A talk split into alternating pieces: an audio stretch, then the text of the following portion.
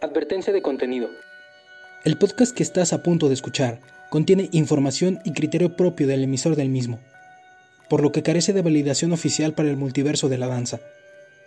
El único propósito de este podcast es informar, intercambiar puntos de vista y, si es posible, servir como guía para las nuevas y no tan nuevas generaciones. Podcast para bailarines. No tiene preferencias y no está asociado con ninguna institución. Ninguna de las personas que transmiten mensajes por medio de este podcast tiene la verdad absoluta, por lo que todo contenido que se brinde en esta emisión quedará a libre albedrío del escucha. Recuerda que la última opinión la tienes tú.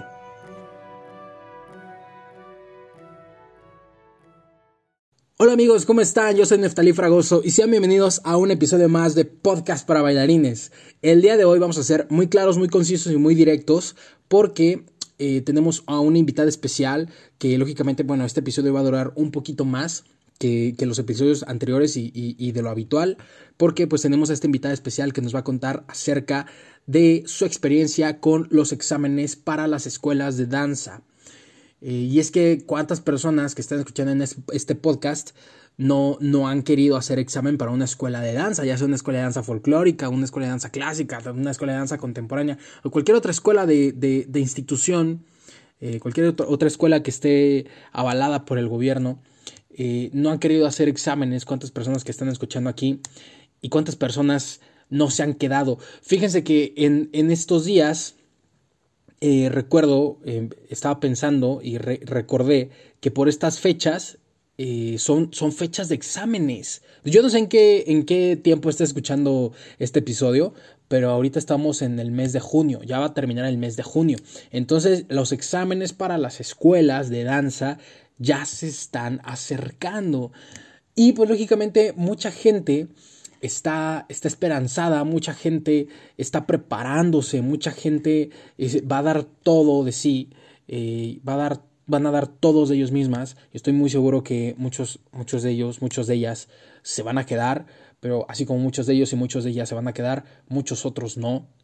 Y precisamente queremos el día de hoy traerles esa cara de la moneda, esa cara de la moneda oscura, de las personas que no sé, bueno, yo no lo diría oscura, más bien yo lo diría una cara de la moneda en donde podemos explotar una oportunidad de, de crecimiento brutal, brutal, pero este muchas personas te lo pintan así, ¿no? Si no te quedaste, pues, o sea, es de lo peor, el mundo se te viene encima. ¿no? Y la realidad es que no es así, la realidad es que es completamente distinto y depende mucho el enfoque que tú le quieras dar a esas señales que te da la vida. Obviamente para eso tenemos una persona que está muy experimentada eh, con respecto al tema, una persona a la cual no, no, le han, no le han brindado las oportunidades, ha hecho examen aproximadamente por cinco años seguidos en las escuelas de danza y no se ha quedado en ninguno.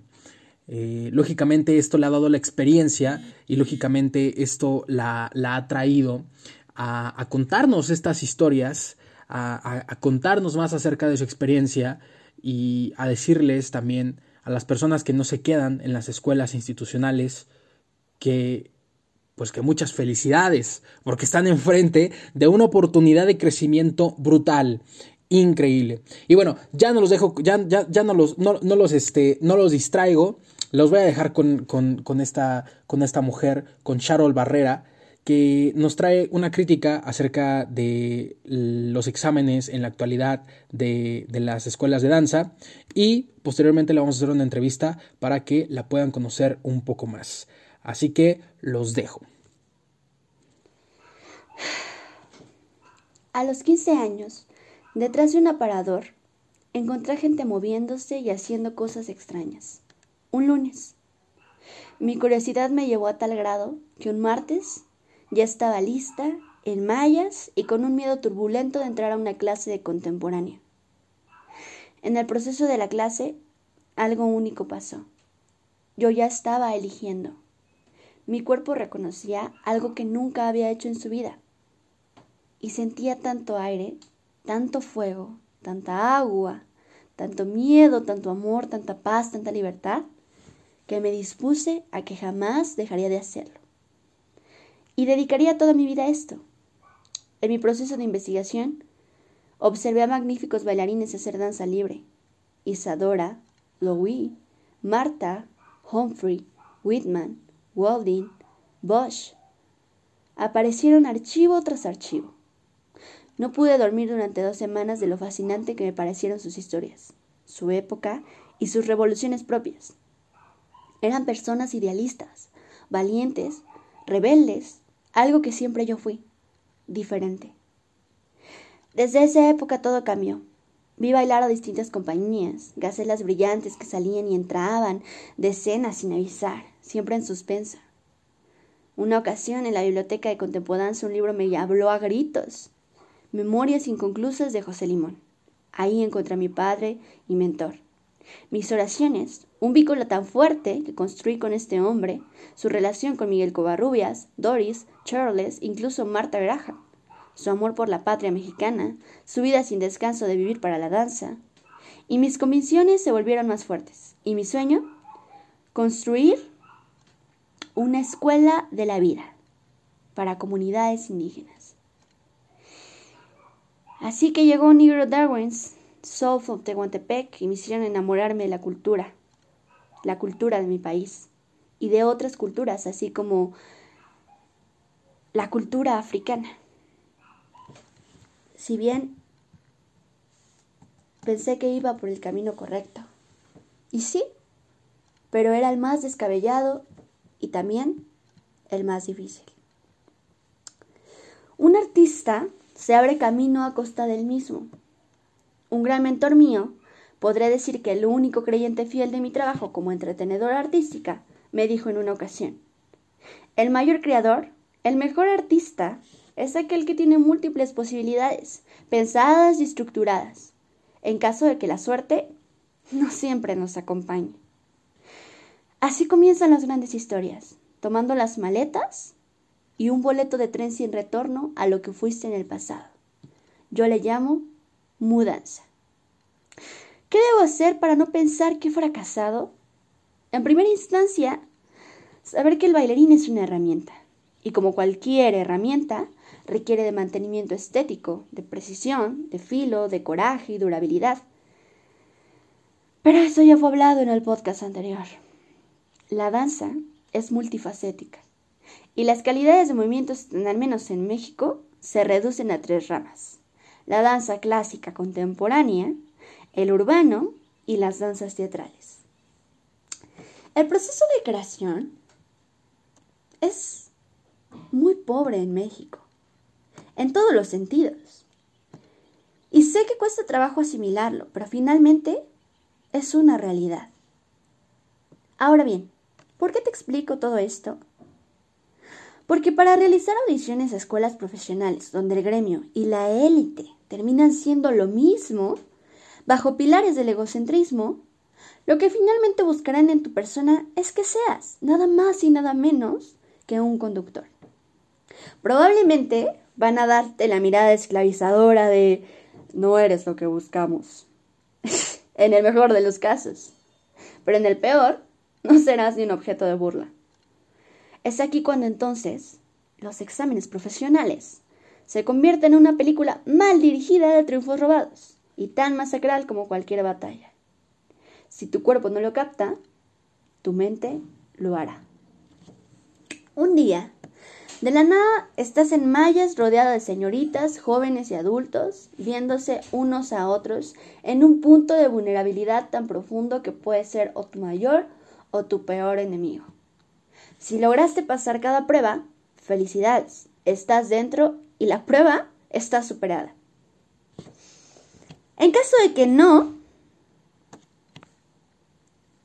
welcome al mundo verdadero, a lo que no nos encanta, a estas cosas que nos hacen creer una y otra vez que no tenemos ganas de que nos mientan. Y a pensar más en el público desde la butaca que desde el escenario. Respira. Si tienes que llorar, ah, sácalo. Si tienes que salir a correr hasta que te duelan más las piernas que el corazón, adelante. Sacúdete las rodillas y sigue caminando. Si te obligas a levantarte, el rechazo dejará de ser una mancha y se convertirá en una asombrosa paleta de colores. Busca qué fue en lo que fallaste. Analiza cada segmento del examen. Busca la manera de resolver a través de esos procesos las lecciones que te fueron dadas. Lugares de entrenamiento hay muchísimos. Busca uno que tenga base técnica y es posible también que teórica. Si eso no sucede, bienvenido a la, a la vida del bailarín matado. Enciérrate en la biblioteca a leer libros de arte, estética, literatura, composición, coreografía, espacio, cine, procesos creativos, iluminación, filosofía. Organiza un plan de acción. Coloca meses y tiempos en tus horarios. Si tu meta es entrar, hazlo, pero realiza una serie de planes. No dejes a la deriva la posibilidad de entrar a una universidad con alguna otra carrera que te llame la atención. Este, este es un as bajo la manga, no para que te frustres, más bien pensando que esta carrera sustentará tu entrenamiento de por vida. ¿Y por qué no? El hacer una fusión entre ambas te lleve a donde siempre has querido como artista. Si después de cinco años y de intentos e intentos e intentos y más intentos de escuelas profesionales, lo anterior no te funcionó, la vida no se acaba. Quiere decir que usted nació para ser más que una herramienta. Una herramienta en movimiento. Usted es un creador, o posiblemente un excelente escenógrafo, o posiblemente un excelente crítico, una excelente crítica, o posiblemente también eh, una maravillosa iluminadora. Puede aportar a la danza bailando, creando y componiendo.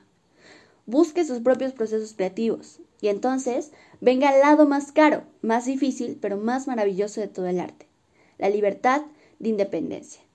Si te sientes identificado o identificada con los siguientes puntos, te invito a la entrevista de este podcast.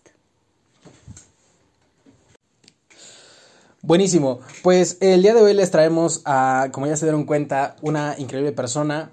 Sharol, ¿cómo estás, Sharol? Muy bien, gracias. ¿Y tú? Muy bien, también, Sharol Barrera.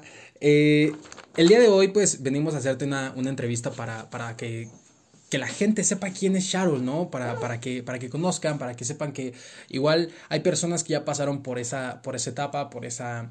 Eh, por esos procesos y pues que igual también les mostremos esa cara de la moneda que nadie cuenta, ¿no? Porque todo el mundo habla de que sí se pueden quedar, todo el mundo habla de que sí, sí pueden lograrlo, pero nadie te dice si no te quedas, ¿qué sigue? ¿Qué es lo que pasa? ¿Cuál es el siguiente paso, no?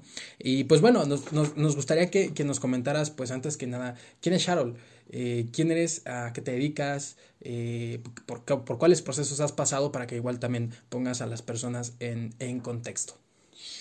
Bueno, eh, un saludo a todos. Eh, me da mucho gusto estar aquí, invitada en el podcast, mi podcast favorito de toda la semana. Entonces, um, ¿quién es Sharon? Es una pregunta muy fuerte porque creo que todos en algún momento estamos siempre en la búsqueda constante de saber quiénes somos. Me considero una entretenedora artística.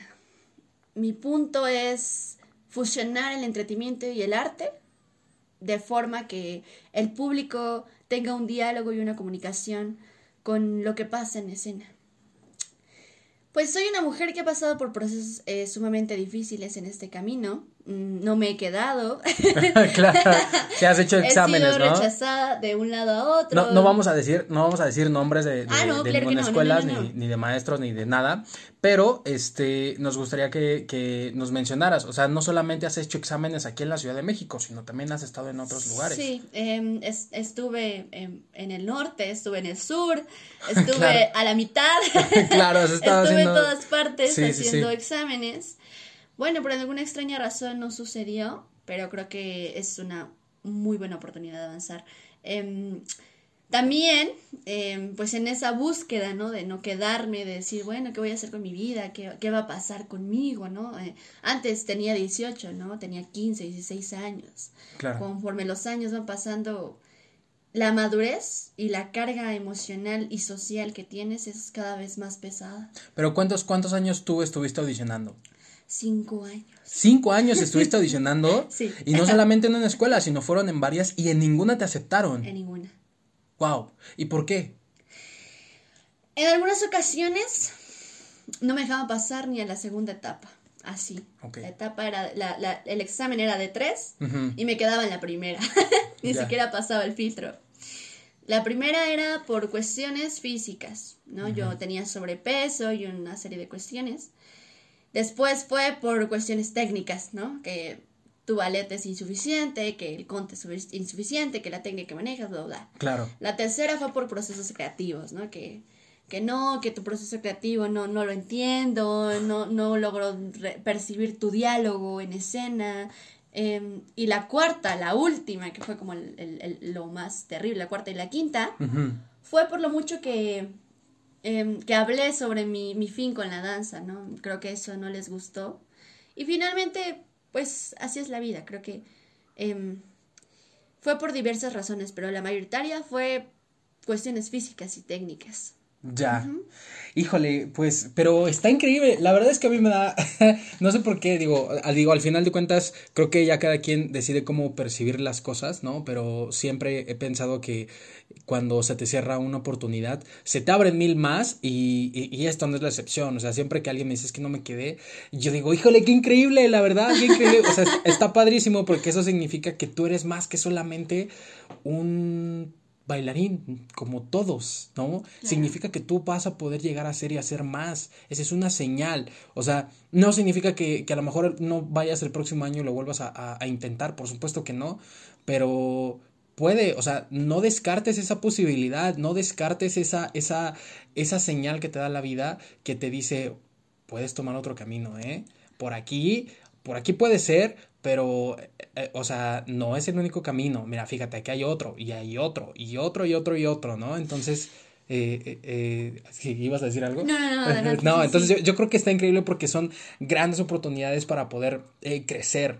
¿Necesitas añadir algo más? No, no, no. ¿No? Pro- Ok. Procedemos. Está perfecto. Bueno, entonces quiero, quiero hacerte unas, unas preguntas para que igual también las, las personas se, se familiaricen y empaticen. Estas preguntas son más que nada como para poder empatizar, para que les podamos decir a las personas de qué manera ellas también pueden llegar a manejar la situación en caso de que no se queden. Porque lo vamos a repetir, todo el mundo te dice, no, si te quedas, hazlo, si te quedas, lo tienes todo.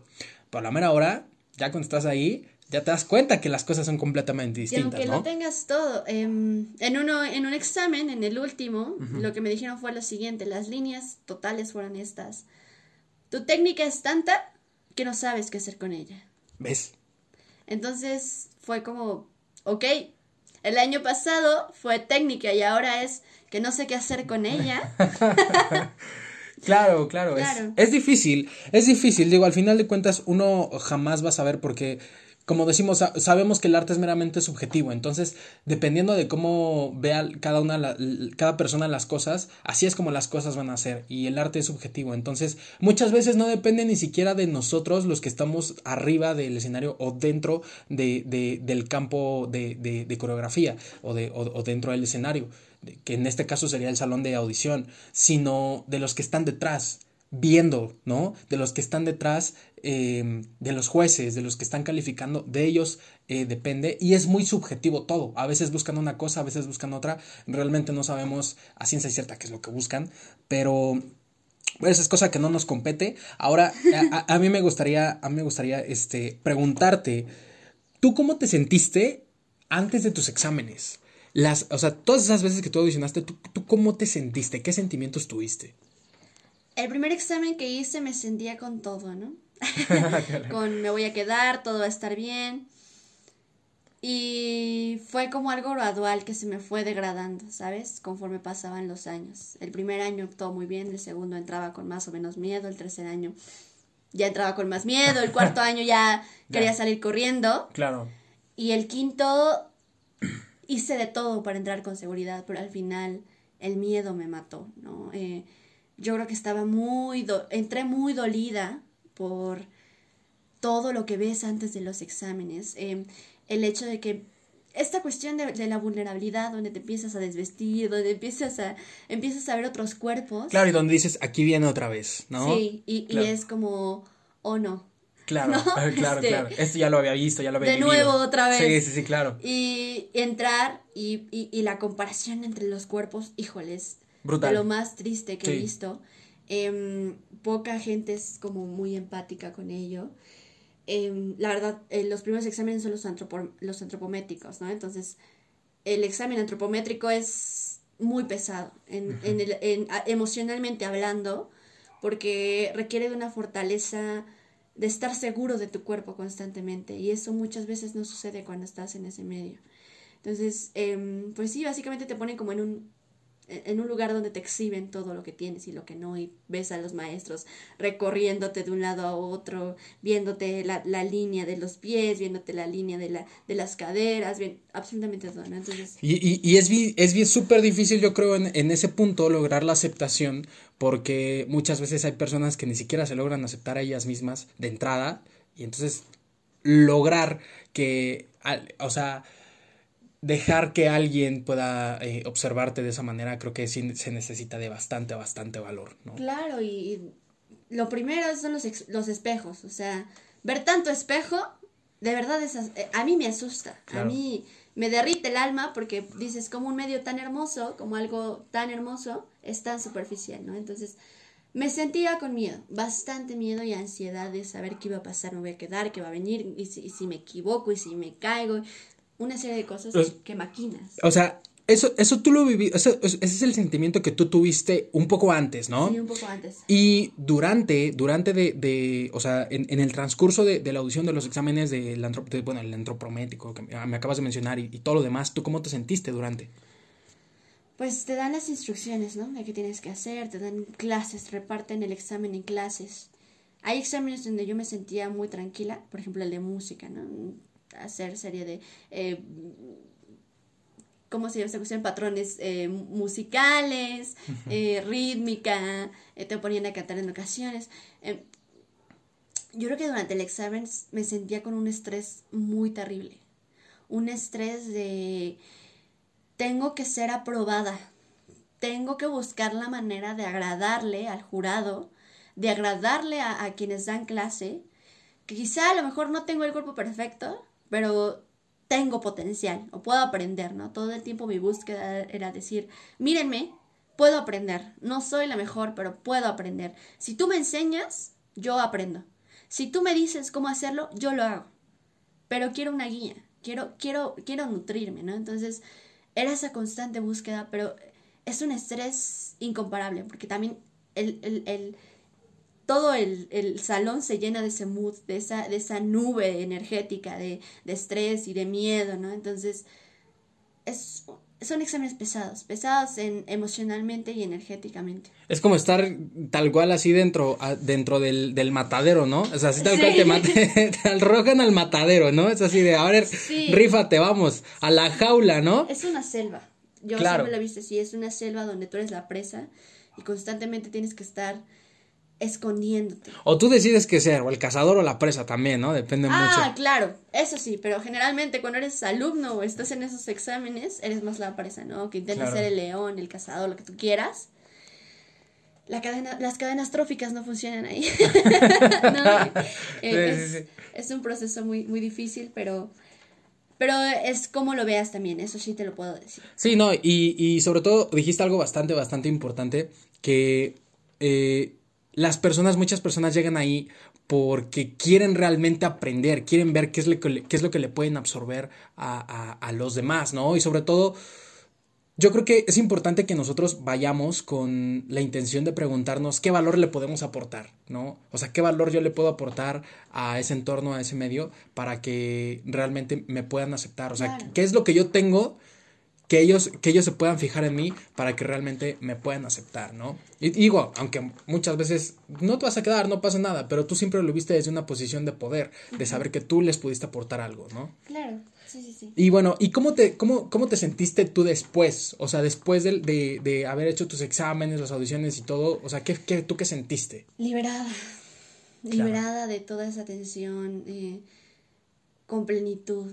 Eh, de que ya no tenía que pasar de nuevo eso, que ya había acabado lo peor, ¿no? Que ya, ya el punto de, de cuando, como cuando te van a inyectar y te dan esos nervios, te inyectan y te duele y después ya descansas, así, igualito, ¿no? O sea, pasé ese, umbra, ese umbral de dolor y te sientes liberada, ¿no? O sea, en todos los aspectos y muchas veces con esperanza, ¿no? De, sí me voy a quedar, ¿no? O sea, sí va a pasar. Este año sí, ¿no? Sí, eso es lo que pasa en, durante esos días, ¿no? O sea, tú terminas tus exámenes y todas esas semanas, todos esos días, tú estás, tú estás creyendo, tú estás pensando y dices, por supuesto, ya me quedé, ¿no? Ya ahí estoy, ¿no? Y entonces yo creo que hasta llegas a la escuela para ver los resultados, ¿no? Y estás con todo el ánimo y con todo el entusiasmo del mundo, eh, conservando la actitud, la actitud positiva, pero lógicamente, pues a veces no funciona, a veces no pasa, ¿no? A veces realmente no, no, las cosas no son como nosotros le esperábamos. Digo, al final de cuentas, pues así es la vida, la vida no es como uno le espera. Pero tú, por ejemplo, ¿qué fue lo primero que se te vino a la mente cuando te dijeron que no? Cuando tuviste los resultados y pues te dijeron que, que no, que muchas gracias. ¿Qué está mal conmigo? Entrenas durante todo un año, durante tres, durante cuatro, durante cinco y piensas en todos esos momentos de duda, en todos esos momentos de dolor, de entrenamiento. Y al, recibir esa noticia es como que está mal, porque no te lo dicen. o sea, solo te dicen, no, gracias, claro. bye, ¿no? Y a veces sería bueno que una retroalimentación la dieran, ¿no? Y sin embargo eso no existe, ¿no? Entonces, eh, sientes mucho dolor. Eh, yo mm, una, la, la, secretaria de una escuela y la fisioterapeuta de una escuela en, la que hice el examen cinco años, cada que bebían me decían, este año sí, este año sí, cuando me veían que no me quedaba, yo creo que se ponían a llorar conmigo, o sea, de lo, de lo sentimental que me ponía en ese momento, no, no lloras. Eh, te desubicas, te pierdes, dices, ¿y ahora qué, no? Eh, Exacto. ¿Qué sigue? ¿Qué sigue? Por supuesto. o sea, ya no me quedé, pero que bueno, ya que, que estoy mal, díganme que tengo que mejorar y díganmelo, ¿no? Pero lamentablemente eso no sucede. Entonces te vas con eso dentro de ti, vas a tu casa y, y tienes que pensar en, en, qué hacer después de eso, ¿no? Porque eso es la primera, es el primer golpe, la primera caída, porque hay más. Ok. eh, bueno, ya nos dijiste cómo, cómo percibiste el entorno durante tus, exámenes, ya nos dijiste que no, realmente no es amable, que es como una selva, ¿no? Eh, para ti, por ejemplo, ¿qué significó en ese entonces el hecho de no haber calificado en una escuela de danza? En ese entonces, para ti, ¿qué significó? Pues ni por, ni por más niña ni por más grande, siempre piensas que eres un fracaso, ¿no? Depende de la posición en donde la veas. Claro. Pero en ese momento, donde ves todo, dices, soy un fracaso. O sea, ya, o sea, ya no, no califiqué en una escuela, ¿no? O sea, yo, yo creí que iba a pasar, yo creí que iba a suceder tantos años y no puedo calificar, ¿no? O sea, dime, dime. Y, de pronto buscas la respuesta hasta en Dios, hasta en el cielo, ¿no? Dime, mándame una señal. ¿A dónde camino, no? Em, para mí significó un fracaso muy grande en mi vida. Para mí en esos momentos significó que yo jamás iba a ser bailarina. Que yo, como en una ocasión me dijeron, iba a ser la bailarina fracasada con miedo al éxito, ¿no? Entonces, eh, fue eso, fue esa cuestión de, ya se terminó aquí. Tú no eres para la danza. Claro, claro. Digo, y al, y al final de cuentas, eh, en, en ese momento es, es como tú lo percibes porque tú estás dentro de la jaula, ¿no? O sea, es como un pájaro que está dentro de la jaula y ves un mundo dentro de la jaula. Pero realmente, o sea, te das cuenta y no estás viendo la, perspectiva de, de, de, de, este de total, ¿no? De, de, todo el mundo. Y porque al, final de cuentas tú lo dijiste. En ese entonces tú te sentías fracasada, ¿no?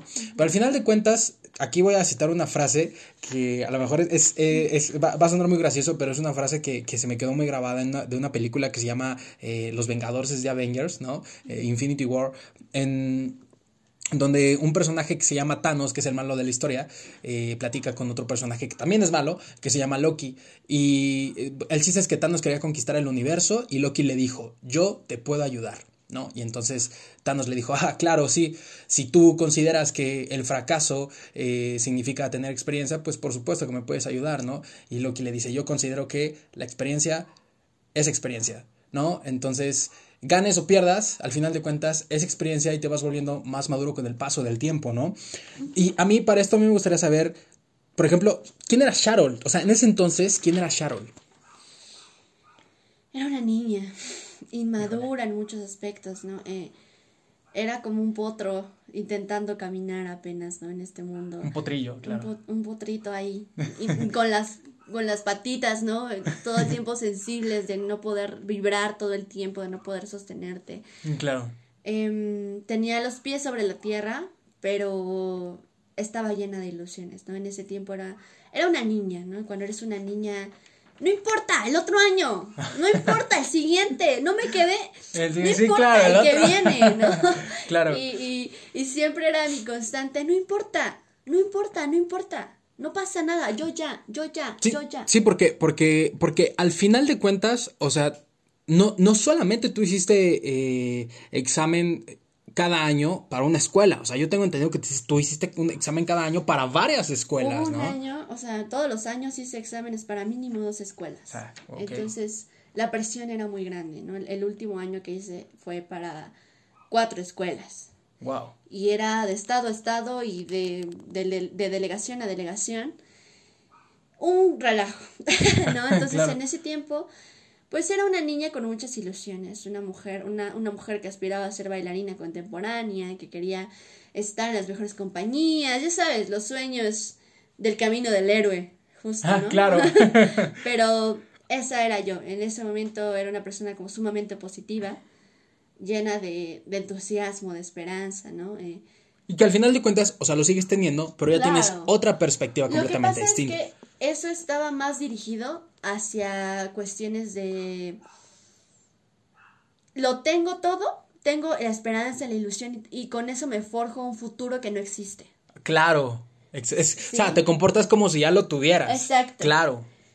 Y cuando tienes todo eso, pero lo maduras, entonces Eres más la realista. vida, ajá, se vuelve un abanico de posibilidades. Exacto, exacto. Y una, una paleta de colores donde puedes tomar azul, verde, amarillo, rosa y hacer la cosa más preciosa que has visto en tu vida. Sí, porque todo el mundo se queda con el blanco, blanco. Y yo nada más Ajá. blanco. Yo solo quiero blanco, Justo. blanco y ya, ¿no? Entonces, o sea, ya nos comentaste quién era. O sea, quién era Sharol en ese entonces. Hoy en día, ¿quién es Sharol? Híjole, es una respuesta, es, es, es una pregunta interesante. Porque hoy te puedo decir que soy una mujer eh, no del todo madura. mm, Tengo 21 años, ¿no? Entonces, aún soy, no te puedo decir que una niña, pero estoy en ese, en, en ese, en ese transmute, en esa transformación, ¿no? Eh, hoy me siento con los pies sobre la tierra, hoy me siento con todas las ganas de crear, de hacer, de quiero absorber todo lo que pueda. Entre más conocimiento tenga, para mí es mejor, porque todo eso en algún momento sé que lo voy a aplicar a lo que yo quiero hacer en mi vida, ¿no? Entonces, hoy soy una mujer multifacética. Hoy soy una mujer cambiante, soy una mujer fuerte, una mujer independiente, una mujer llena de vida, ¿no? La vida la perdí en algún momento y aquí ya la encontré, o sea, hoy ya me encontré a mí misma, entonces soy una mujer encontrada. Ok, y bueno, ya nos mencionaste qué es lo que significó para ti en ese momento el hecho de que te hayan dicho que no, ¿no?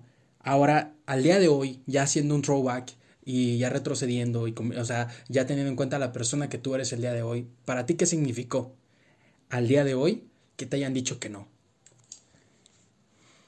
Lo mejor que me ha pasado, Yeah. la bendición más grande que he tenido. Em, la vida está llena de milagros y el no haberme quedado cinco veces fueron mis cinco más grandes milagros, ¿no? Gracias a, todo esto que me pasó, he conocido a gente, bailarines independientes, creadores independientes, que se han ido, han venido, eh, han buscado, ¿no? Y, y, y hacen cosas maravillosas. Y ya no están aquí, ni siquiera están en el país, ¿no? Porque en algún momento dijeron, aquí no me funciona mi arte, ¿no? O sea, tengo que buscar a dónde, ¿no? Entonces, fue lo más grande que me pudo haber pasado. Aprendí muchísimo, me divertí, ¿no? Mm, Lo amé en su momento.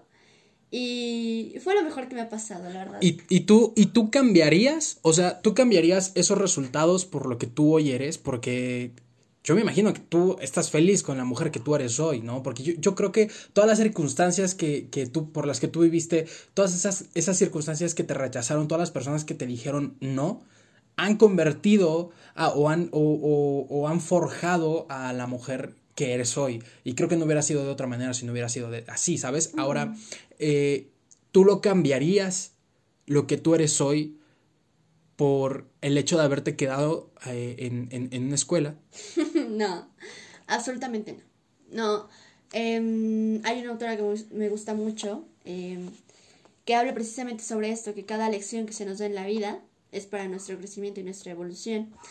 Em, también eh, las, las mujeres de Istmo de Tehuantepec, ah, en, el libro de Elena Poniatowska de, de Tinísima, dicen eso. Si la leche se te corta, haz jocoque. Haz jocoque, claro. Entonces, el jocoque fue esto y es el resultado de lo que soy. Qué jocoque tan cremoso, qué jocoque tan rico. Em, soy lo que soy gracias a eso y, y no cambiaría nada. Nada. Ok, me, me, parece increíble. ¿Tú, ¿Tú, qué mensaje entonces les puedes dejar a las personas que no se quedaron en las escuelas? Que, que porque estoy seguro que eh, va a haber por lo menos una persona que, eh, y sobre todo ahorita, porque creo, me parece que estamos ya entrando en tiempos de exámenes y van a haber muchas personas que van a ser rechazadas. ¿Tú qué mensaje les darías a esas personas que les dijeron que no, que la rechazaron? ¿Qué mensaje tú les podrías dejar ya con toda tu experiencia? Primero, que cuando miren la lista de resultados y vayan a la escuela, mm, griten All is well. Todo está bien. Claro. Y va a estar bien. Y, y griten de la felicidad, porque si no sucedió, es porque la vida les está diciendo, hey, por aquí. Por aquí no, por aquí sí. ¿No? Entonces yo lo primero que les diré es All is well. Todo está bien y todo va a estar bien que salten de la emoción. Si tienen que llorar, que lloren. Si tienen que salir a correr, que corran. Pero hagan lo que tengan que hacer, que no se queden con nada, que lo saquen en ese momento. Y después busquen opciones, lean libros, cultívense, sean una semilla, una semilla que se pueda regar, que no sea una semilla que se pudra a los tres días, que sea una semilla que no se pudra con un examen, que sea una semilla que se pudra con técnica, que se, perdón, que se, que se cultive con, con técnica, que se cultive con literatura, que se cultive con arte, que vayan a ver muchas obras, para que tengan ese ojo, para que vean que hay cosas muy mal hechas en México. Claro. y que no todo está bien hecho, y que no todos los grandes artistas ni los más renombrados son los perfectos. No existe. Que vean otras visiones, que entiendan al pintor, que entiendan al músico, que entiendan al doctor, que entiendan a la gente que vean desde la butaca qué es lo que quiere la gente, qué es lo que quiere absorber de un bailarín y de un artista. Entonces, que no se queden con eso. Busquen ideas, salgan a la calle, llénense de eso y regresense a, a formar sus propias cosas, creen para ustedes. Y sobre todo felicitarlos, ¿no? Porque al final de cuentas, o sea, el hecho, el, el, el, hecho de que, el hecho de que no, de que no se hayan quedado, representa una increíble oportunidad para poder expandirse de maneras infinitas y, y, sobre todo de decir, bueno, no me quedé, no voy a ser un bailarín común y corriente. Eso significa, si no me quedé, significa que yo voy a, a, a, ser un artista independiente, que yo voy a ser un creador, que yo voy a ser único, voy a ser único porque... Por, por, porque porque no, no, no me, me, voy a forjar justo como yo quiero, ¿no? Sí, justo. un bailarín debe ser libre. Un artista debe ser libre, un entretenedor debe ser libre, las personas deben ser libres, los seres humanos somos libres. Entonces, cuando tú te atas a una escuela, te vuelves esclavo. Claro. Esclavo de ese sistema, de ese, de ese paradigma, de ese dogma. Entonces, baila, baila, Sarité, que esclavo que bailas libre mientras baila, ¿no? Entonces, ponte a bailar. Felicidades, o sea, si, si no te quedaste, felicidades, ya estás del otro lado. Porque eso te va a forjar el carácter. Exactamente. Oye, y por ejemplo, ahí está el mensaje eh, hacia las personas que, que, que ya, que, que, no se quedaron, que les dijeron que no. Y el mensaje que tú les podrías dejar a las personas que sí se quedaron. Forjen ese mérito. Si se quedaron, trabajenlo. Porque quizá hay personas que se quedan y dejan la escuela, ¿no? Está bien, no hay problema. Pero mucha gente, mucha gente, hay que ser empática con los que no. Mm, claro. Mucha gente que está afuera quisiera daría lágrimas, sudor, sangre por el lugar que tiene. Sí, claro. Si se quedaron, a bailar. Sí, Lo mismo. Claro, ya, ya estás Estudia, ahí. Estudia, ponte a bailar y esfuérzate el doble. Igual que los que están afuera que se tienen que esforzar el triple, el triple el doble, lo mismo. Por supuesto. Porque al final el que estés en una escuela no quiere decir que ya forjaste tu camino. Sí, no. Eso solo es El principio. El principio y tu paleta de herramientas. Claro. Porque de ahí vas a tomar para, para las dos cosas. Y siéntete afortunado.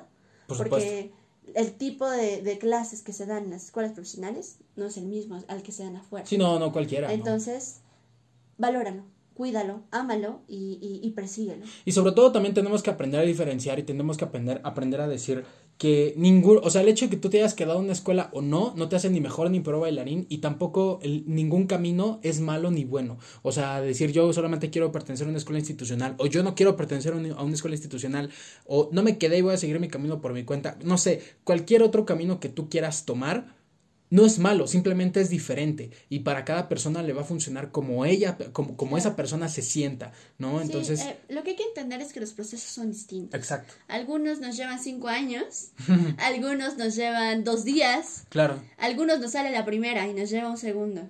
Por eso es, es una gama, ¿no? Entonces, lo principal es nunca retroceder a tu palabra, ¿no? Eh, seguir ese camino y decir, un día voy a hacer esto y esto y esto, y por eso es, por lo que estoy trabajando. Y el día en que tú estés abajo, en, en, en, el infierno, y te quieras poner a llorar por esas cuestiones, di cuál fue lo que dije al principio, por qué estoy haciendo esto, cuestiónate. Y eso te va a llevar para arriba, te va a dar alas. Entonces, nada es eh, igual siempre, ¿no? Sino que aburrido. Entonces, los procesos son distintos y, y si no te quedaste, si sí te quedaste, era tu momento. Ok, está perfecto, está perfecto. Oye, y por ejemplo, un mensaje que tú les puedas dar a, los maestros eh, de, de, las instituciones, ¿hay algo que tú quieras decir con respecto a eso? Yo creo que son seres humanos, en su mayoría, no quiero decir que todos, seres humanos lastimados por este medio. Ah, son lo que son y quiero que lo entendamos a partir de la empatía, son como son. Exacto. Porque también a ellos les tocó vivir estos procesos, porque también a ellos les tocó que les forjaran el carácter a la mala. Claro. Entonces, yo sí daría el, el, el yo, yo quién soy, ¿no? Porque soy una completa imbécil. No somos nadie, no somos nadie. De hecho, eh, eh, lo que te quiero decir es que yo, por ejemplo, me considero una persona, una, completa imbécil. Sí, claro. Yo soy una completa imbécil. ¿Quién soy? para decirles. No, de hecho también en este programa se, se menciona, ¿no? Que esto carece de, de, un criterio oficial. O sea, estamos dando nuestras perspectivas, nada Mi perspectiva solamente es que aprender a ser más empáticos con los alumnos, aprender a, ser, a conectarnos con ellos, porque son público también, porque también son generaciones nuevas, son quienes van a mantener a flote el arte, y si uno no los enseña a ser buenos seres humanos, a través de, de predicar con el ejemplo, entonces, de por sí el arte en México, sobre todo la danza contemporánea, está en decadencia y nadie va a ver teatro, nadie va a ver danza contemporánea por este tipo de cuestiones de egocentrismo y elitismo. Exacto. Entonces, si tú no puedes conectarte con tu alumno, entonces no puedes conectar con la gente. Y creo que eso es bien importante. y, solo diría eso, que, que, que, son lo que son y porque son el resultado de estos procesos tan difíciles. Y pues nada, creo que yo diría que muchas gracias, ¿no? A todos con los que en algún momento eh, me topé y en algún momento eh, hicieron de mí una cosa rota. eh, me crearon. Hay que aprender a entenderlos. Exacto, los entiendo, eh, soy empático, los amo por eso también, por ser seres humanos. Y ahora, gracias a ellos, somos los monstruos que somos ahora, ¿sabes? Nada nos detiene, porque esto también nos ayuda. Entonces, sí, mi consejo solo es eso, eh, aprender a empatizar, a ver desde el corazón y con el alma, lejos de solo con los ojos. Increíble. Cabe mencionar que en este episodio no estamos incitando a alguien a hacer o dejar de tomar de hacer, de dejar de tomar acciones. De, hecho, al contrario, les deseamos muchísimo éxito a todos los increíbles bailarines que harán exámenes en estos días. Y también queremos decir que esta fue la experiencia de solamente una persona, quien posiblemente es una verdadera excepción. ¿no? En, dentro de todos los casos, y eso no significa que sea lo mismo para todas las personas. Ya, bueno, pues está increíble. Sharol, muchísimas gracias por esta entrevista. En verdad, eh, estuvo, estuvo increíble. Em, ¿Cómo estás en redes sociales, Charol? Dinos cómo estás en Instagram y en Facebook. Em, estoy como Sharon Ángel Barrera. En Instagram también, Sharon Ángel Barrera. Y pues solo tengo esas dos redes sociales. Está perfecto. Yo soy Neftalí Fragoso. Estoy como Neftalí Fragoso en Instagram y también en Facebook. Eh, si quieren profundizar más acerca de este tema, si quieren, eh, se aceptan también dudas, quejas, reclamos, sugerencias. Eh, y si nos quieren seguir en nuestras redes sociales, ahí estaremos gustosos de escuchar sus casos de éxito o de profundizar más acerca del tema. Esto fue Podcast para Bailarines. Gracias por habernos escuchado. Sharon, muchísimas gracias por haber Gracias estado a aquí. ustedes. Muchas gracias chicos y nos vemos en el próximo episodio.